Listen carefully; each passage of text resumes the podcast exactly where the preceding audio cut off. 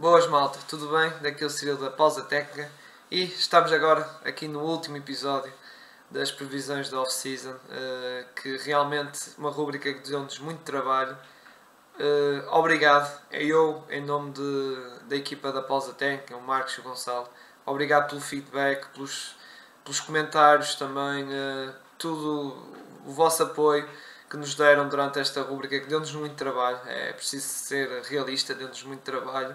Eh, a verdade foi um trabalho repartido entre nós três, cada um de nós tivemos 10 episódios, mas mesmo assim houve equipas que foram fáceis de fazer e outras foram muito mais difíceis, mas mesmo assim estamos orgulhosos que no final temos conseguido feito isto e principalmente ter-vos agradado este trabalho que realmente vocês gostaram e nos apoiaram também durante este mês de julho, muito extravagante e de muito trabalho. Agora, passando à equipa 2, a última, era basicamente falar das complicadas, acho que para mim, das 10 que, que tive que fazer, esta foi mais complicada. Peço desculpa aqui aos adeptos da equipa dos New Orleans Pelicans, que realmente uh, eu já estava a adivinhar que esta off-season deles ia ser uma revolução autêntica. Aliás, já começou no front office, quando despediram o treinador Van Gundy e uh, contrataram agora o Willie Green, que é, pronto, é um assistant, era um antigo jogador da NBA, passou para assistente e agora uh, acabou as finais da NBA, foi para agora como treinador, vai ter a sua primeira experiência como treinador de uma equipa principal para o ano, os Pelicans, uma equipa que, como eu disse, uh, eu já tinha isto algumas coisas já preparadas, até a imagem do 5 e isso, mas graças à trade que aconteceu na segunda-feira, pronto, está desatualizado. Uh, tal trade de segunda-feira à, à noite, que até nós estávamos num direto com a Clara Maria de Oliveira, já agora. Quem não viu esse episódio, recomendo uh, para ver esse episódio, o podcast, videocast, tanto no Spotify e no YouTube, uh, para verem, que foi realmente muito bom. Que, com essa trade até reagimos uh, nesse direto também. Mas realmente foi uma trade que já era esperado, não estou a dizer nos Grizzlies, mas já era nos Pelicans, que eles realmente iam revolucionar aquilo. Ou seja, aquela equipa, eu já estava a prever, já dando a previsão, que eu acho que eles iam, basicamente, podia acontecer de um ano para o outro, só ficar basicamente com o Zion e o Ingram, que são as duas estrelas da equipa. O Ingram uh, foi All-Star no ano passado e o Zion foi a pique deles uh, também no ano passado, em que é essa estrela, claramente, é o franchise player da equipa e que também foi All-Star este ano. Uh, a questão é que eles iam trocar isto tudo, menos se calhar alguns jovens como um, o Alexander Walker, o Lewis, o Ice, se calhar esses eram três jovens jogadores que eles se calhar não estavam a pensar trocar, embora é muito, há muitos pontos de exclamação nesta equipa, eh, exclamação não, pontos de interrogação nesta equipa. Eu não sei que isto pode ser esta troca do Adams pelo, e o Bradsoe pelo, pelo Valanciunas, depois que envolveu Picos, os Pelicans deram a décima pick aos, aos Grizzlies, também deram uma pick dos, uh, uma pick dos Lakers do próximo ano aos Grizzlies e, e depois eles ficaram também com algumas dos Grizzlies, que acho que foi a 17 e eles também, uh, ou seja, eles agora estão à espera de revolucionar isto com esta trade baixaram o cap space porque assim deram dois contratos o Adams e o Bradsoe que são contratos relativamente altos, quase 20 milhões e recebem Valanciunas, que é um contrato de 15 milhões. Ou seja, só nisso já temos aqui uma descida no cap space com que eles vão, vão fazer ataque na, na off-season. Em que eu, lá está, há questões do Lonzo Ball, que é restricted free agent, há a questão do Jorge Hart, que também eh, é free agent, estão a acabar contratos. Já agora, eh, dizendo o resto, pronto, isso tem o James Johnson, que vem da trade deadline basicamente para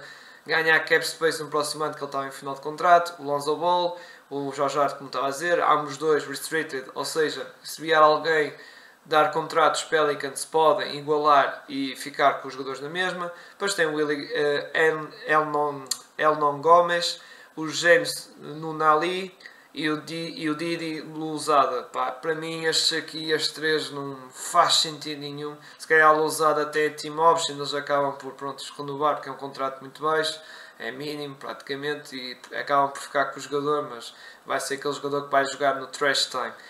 De resto, há, há, lá está a questão do, do Lonzo Ball, há a questão do Jorge Hart, o que é que eles, o que é que eles vão pedir, se os Pelicans estão interessados neles.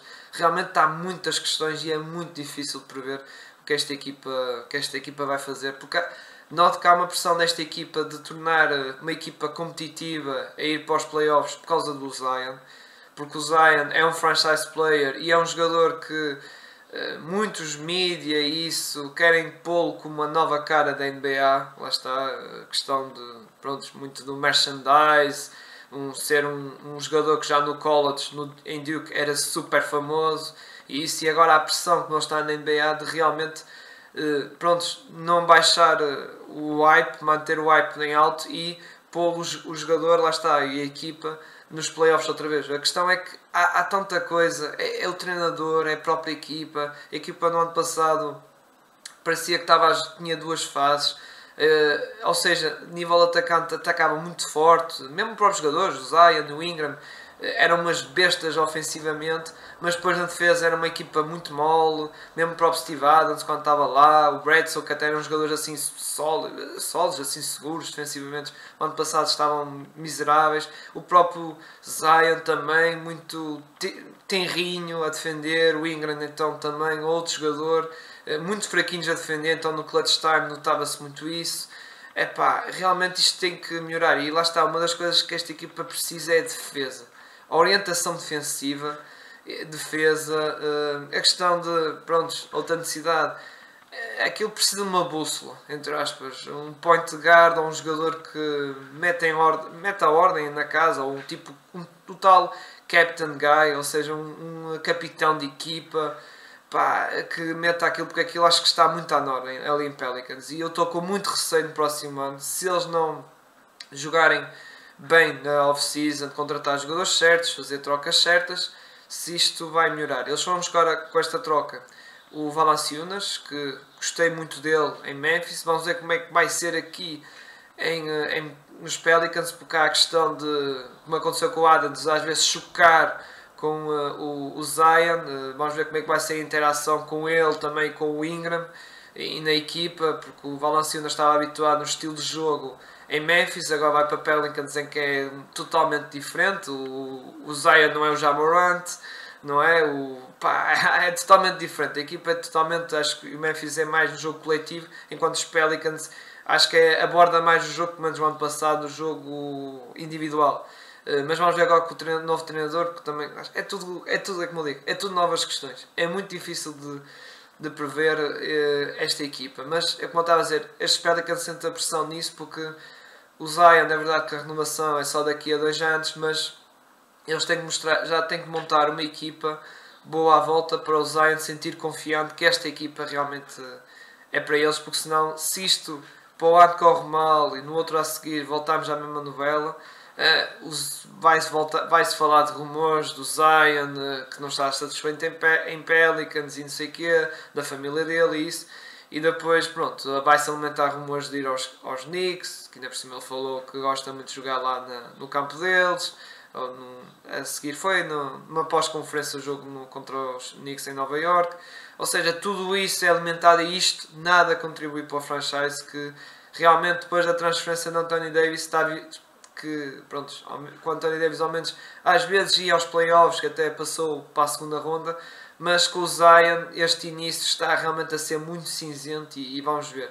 Realmente as minhas projeções para o próximo ano vai depender muito destes movimentos de off-season, mas lá está, é uma off-season cheia de dúvidas, eu não sei como é que vai ser. Mesmo a questão dos jovens jogadores, como eu disse há pouco, o Alexander Walker, o Lewis e o, e o Wise, não sei como é que vai ser. O Wise agora com isto, mesmo assim, tem Valanciunas, não vai ter assim muito tempo. O Alexander Walker até podia ser uma peça interessante ali no shooting guard, se caso o Jorge Hart sair, passava ali a ter o lugar para ele, mas vai depender se quem é que eles vai apostar na. apostar não, quem vai buscar na, na free agency ou alguma trade.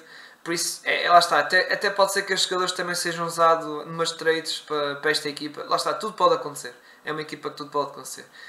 Mas pronto, malta, é, é isto que eu tenho a dizer, não é assim grande coisa que eu tenho para dizer dos Pelicans, porque ainda reina muita dúvida, mesmo com esta trade que aconteceu, uh, como eu disse, na segunda-feira à noite, ainda há muitas questões, muitas mesmo, que é muito difícil para mim responder e, e falar aqui neste vídeo, por isso ficamos por aqui. Muito obrigado a quem nos assistiu nestes, durante estes 30 episódios, que nos apoiou, como disse, que deixou-nos o like, que pá, só tenho que agradecer a, a mim e à equipa da pausa técnica. Grande abraço pá, e uh, iremos fazer mais vídeos. Já agora, amanhã, irei fazer um vídeo especial uh, extra sobre os jogadores que acredito que vão ser free agents, ou seja, jogadores livres, mas que acredito que vão ficar nas equipas, ou seja, não vai haver mudança de, de clube, acredito. Vai ser um episódio extra dia 31 sobre isso, jogadores, repito, jogadores que acredito que vão ficar nas equipas e também irei dar as razões eh, sobre tal, ou seja, este jogador vai ficar por causa de disto, daquilo e aquilo, razão X, Y, Z, pronto. Uh, e no dia 1 irei fazer um vídeo de jogadores que irão sair para, prontos, para, para outras equipas e irei dizer assim qual é uh, a equipa que provavelmente poderá ir. Mas pronto, uh, mas isso depois irei falar melhor, se calhar melhor nas redes sociais e isso. Por isso, mas desde já agora, outra vez, muito obrigado.